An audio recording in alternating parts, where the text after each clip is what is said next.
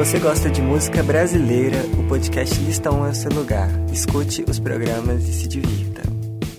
Olá pessoal, tá começando mais um episódio do Listão 1 e no programa de hoje a gente vai comentar um pouco sobre a carreira da Clarice Falcão. Então, gente, Clarice Falcão começou sua carreira como atriz, atuou em vários curta-metragens, sendo que alguns desses foram mundialmente reconhecidos, como por exemplo o curta Laços, isso por meados de 2007. Também participou na produção de alguns seriados da Globo, como As Cariocas e As Brasileiras. Seu primeiro papel em novelas foi a Mariana de A Favorita, onde Clarice representava a filha de Lília Cabral. Foi só em 2012 que Clarice inicia o projeto Porta dos Fundos, uma parceria com diversos humoristas como Fábio Porchat e Marcos Veras. No mesmo ano, Clarice começou a liberar músicas no YouTube, alcançando um grande número de views para a época. Eu tenho nojo da sua barba, dessa sua camisa verde e do seu cheiro.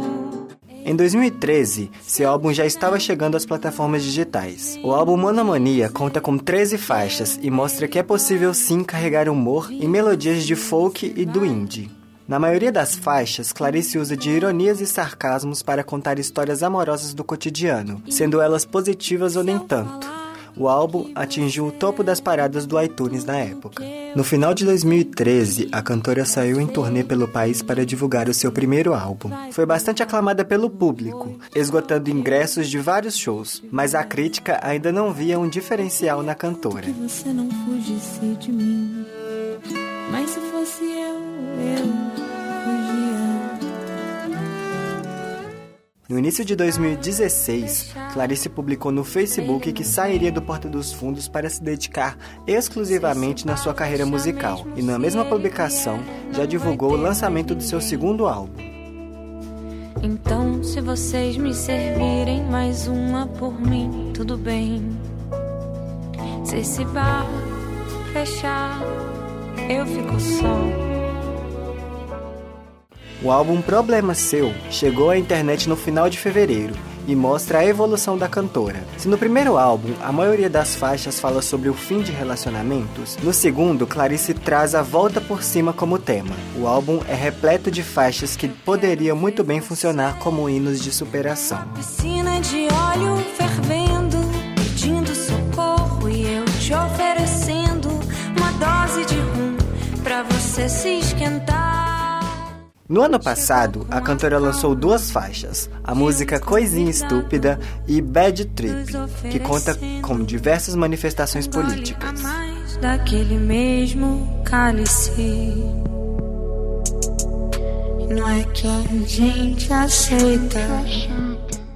Nessa sexta, Clarice lançou o seu terceiro álbum chamado Tem Concerto. Eu ainda não escutei o álbum porque eu tô gravando esse episódio na quinta-feira, mas entre os trabalhos que já foram lançados, já dá pra ver que a Clarice está trazendo um trabalho muito mais intimista e bem amadurecido. Então é isso, gente. O episódio de hoje vai chegando por aqui. Eu gostaria de avisar vocês que o, o Listão vai entrar de férias. Nós vamos ficar sem um tempinho aí, sem publicar episódios novos. A gente volta em agosto. E é isso, gente. Espero que vocês tenham gostado dos 11 episódios que já foram lançados e acompanha aí no Instagram lista1, onde eu vou publicar várias novidades e vários quadros novos que voltarão na segunda temporada do Lista 1. Gostaria de agradecer a todo mundo que me escuta e todo mundo que me manda mensagem no Instagram. Não posso esquecer de mandar um beijo pro Ed, meu amigo lá da Bahia.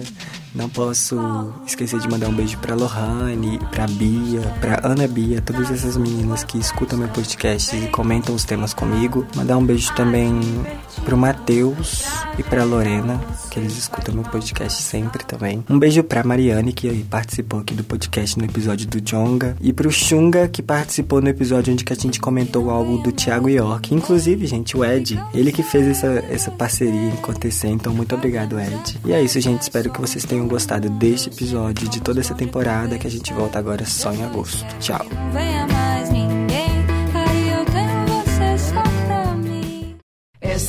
Produção é do Lab SG, onde você vem aprender.